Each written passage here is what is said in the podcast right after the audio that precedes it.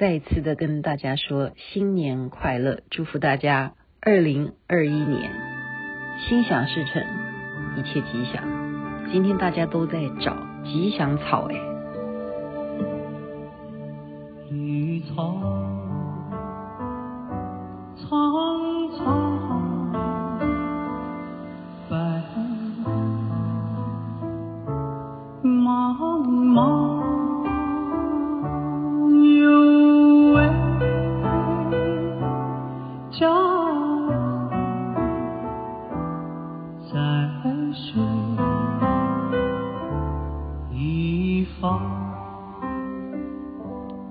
李健所演唱的《在水一方》，这里是星光夜雨徐雅琪。我刚刚说大家都在找吉祥草，那是因为卢师尊呢最近传了今年财库位的方位，然后该注意些什么，准备些什么东西，吉祥草就是其中之一。因此我们就很好奇，财神到底是谁呢？我刚刚去翻一下典故啊，相传中国民间的传说。最早的财神是谁呢？是一位女性啊，这是怎么来的呢？这是在《陆毅传》这本书当中描述啊。古时候啊，在江南有一个商人，他的名字叫做欧明。那欧明这个人呢，经商是非常辛苦而且认真啊。他常常会过一个湖面坐船啊，这个湖叫做彭泽湖。他常常在船上呢，就会仰望着这个湖面啊，做一些祈愿。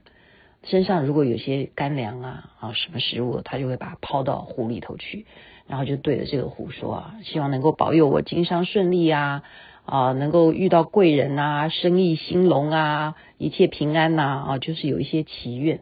每一次过这个彭泽湖的时候，都会这样子祷告。那过一阵子呢啊，他就。因为越来越生意好了，他就不再坐这个船啊，不会经过彭泽湖了。有一天呢，在中秋节的时候啊，啊，就睡眼醉意正浓的时候，嗯，喝了一点酒啊，就朦胧之中呢，就有一个男的来找他。他说：“我们的青红军要请你去坐一下，因为你好久都没有来找我们了。”啊，我们很久没有看到你，所以我们青红军想要见你一面，你就跟我来吧。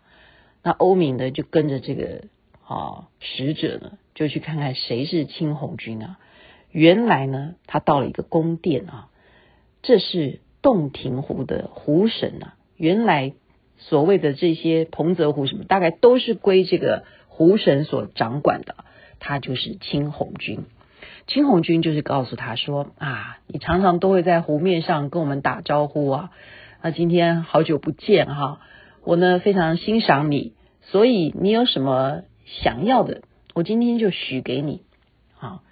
那这时候欧明呢，因为他有被那个使者暗示啊，他说你什么都不要跟他要，你只要讲两个字就好了。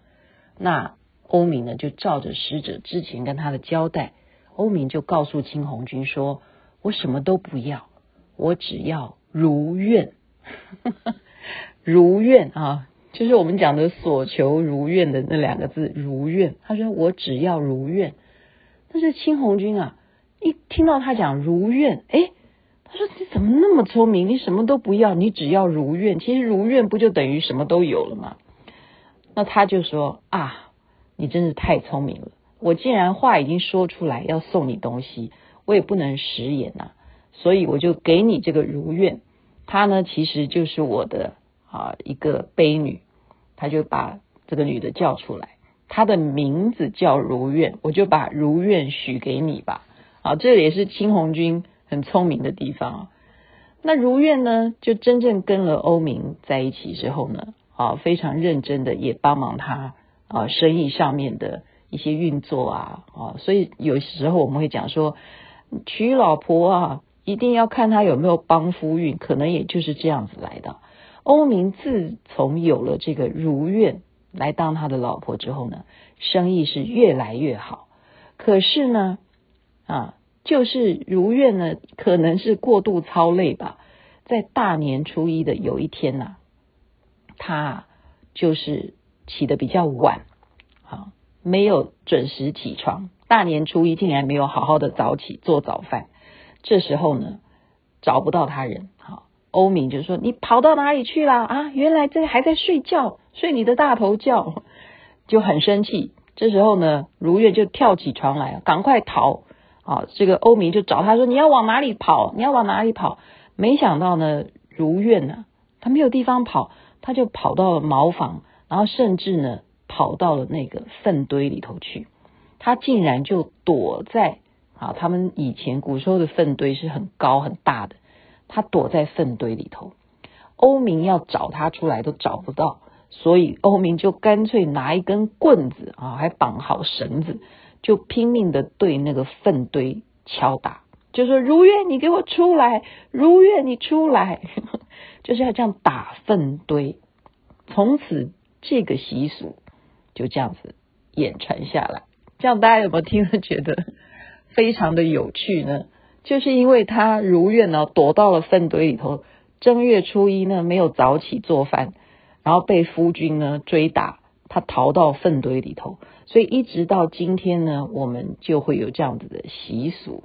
好，正月初一的时候要拿一个棍子去往米田共去打，然后这样子就如愿如愿如愿，然后就会如愿以偿。所以这是古时候我们。以中国人来讲，最早的一个财神的传说，她是一位女性。但是我认为啊，呃，财神是有很多的，对不对？我们还有五路财神，其实我们还有的介绍呢。我想这也是对于女性的一种尊敬啊。你不要打她嘛，然后你不要这样子要求她要早起嘛。大年初一，人家也忙了够久了啊，然后你就是要尊敬，普通的尊敬。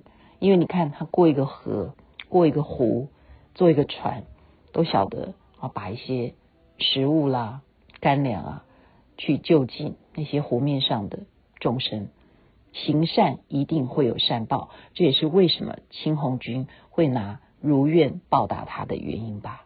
今天就把财神的典故分享其一给大家，祝大家人人财源滚滚来，身体健康，新年。如愿以偿，心想事成。